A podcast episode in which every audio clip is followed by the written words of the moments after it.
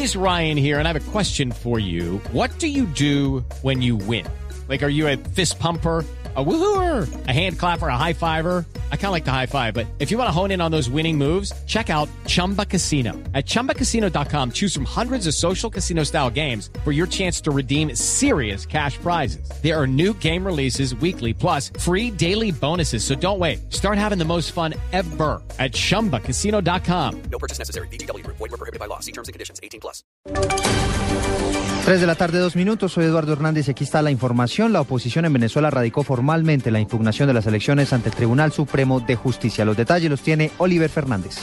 Luego de cinco horas de espera, el comando Simón Bolívar impugnó las elecciones presidenciales en el Tribunal Supremo de Justicia. El dirigente del comando Simón Bolívar, Ramón José Medina, introdujo una impugnación de las elecciones presidenciales celebradas el pasado domingo 14 de abril ante la sala electoral del Tribunal Supremo de Justicia. También fue recusada la presidenta y vicepresidente de dicha sala por sus presuntas vinculaciones con el presidente Nicolás Maduro. La unidad consignó un documento de 180 páginas ante el Tribunal Supremo de Justicia y esperan una respuesta en 15 días hábiles sobre el recurso de impugnación. Ramón José Medina, quien es el responsable de alguna manera, luego que no se presentara el ex candidato presidencial Enrique Capriles Radonsky, considera que es importante que el pueblo venezolano tenga paciencia para entonces en 15 días conocer cuál será el fallo que dará la sala electoral del Tribunal Supremo de Justicia con respecto a esta impugnación. Oliver Fernández, Caracas, Venezuela, Blue Radio.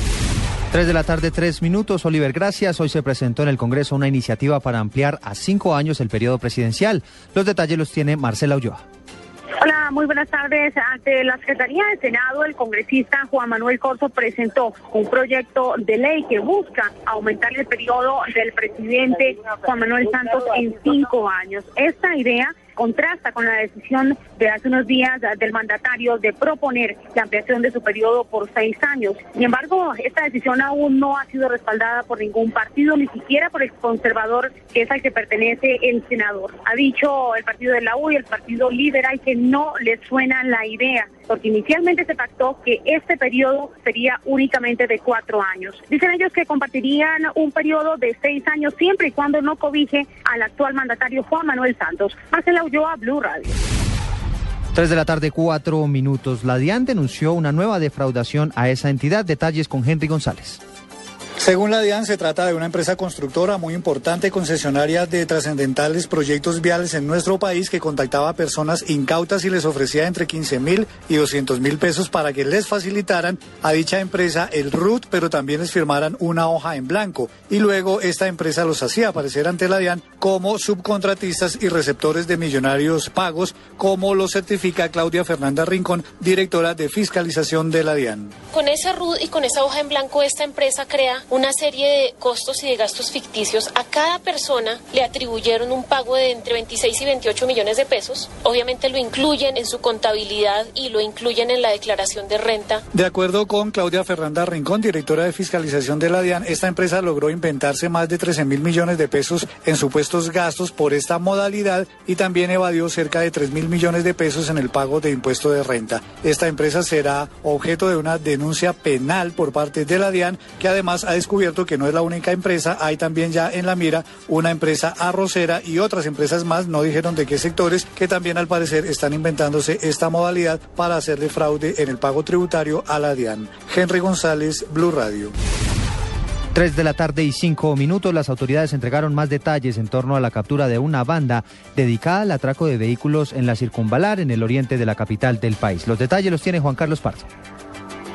Así es, se trata de la captura de una banda dedicada a romper los vidrios de los vehículos y poder robar lo que hay en su interior. Nos acompaña el subcomandante de la Policía Metropolitana, el coronel Camilo Cabana. Coronel, ¿de qué se trata esta captura? Sí, son cuatro integrantes de una banda dedicada al hurto a personas en la modalidad de rompevidrios, en el sector sobre todo de la avenida Circunvalar, en donde aprovechaban eh, los trancones propios de las horas pico en ese sector de la ciudad.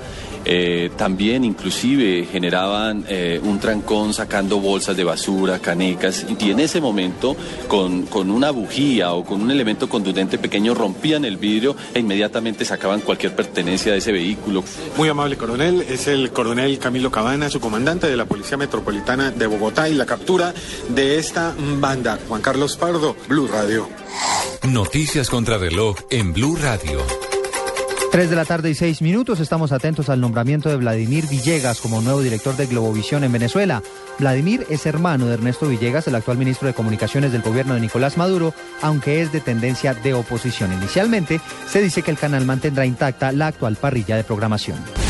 En desarrollo hasta ahora, el presidente de Estados Unidos, Barack Obama, llegó a México y a esta hora se reúne con su similar mexicano Enrique Peña Nieto. Se espera que en este encuentro aborden temas de seguridad, comercio y migración.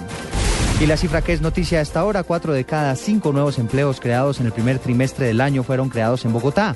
En la capital, la, la tasa de desempleo se redujo de 10,3% a 10,7% en los tres primeros meses del año. Son las 3 de la tarde y 7 minutos. Sigan con el blog deportivo.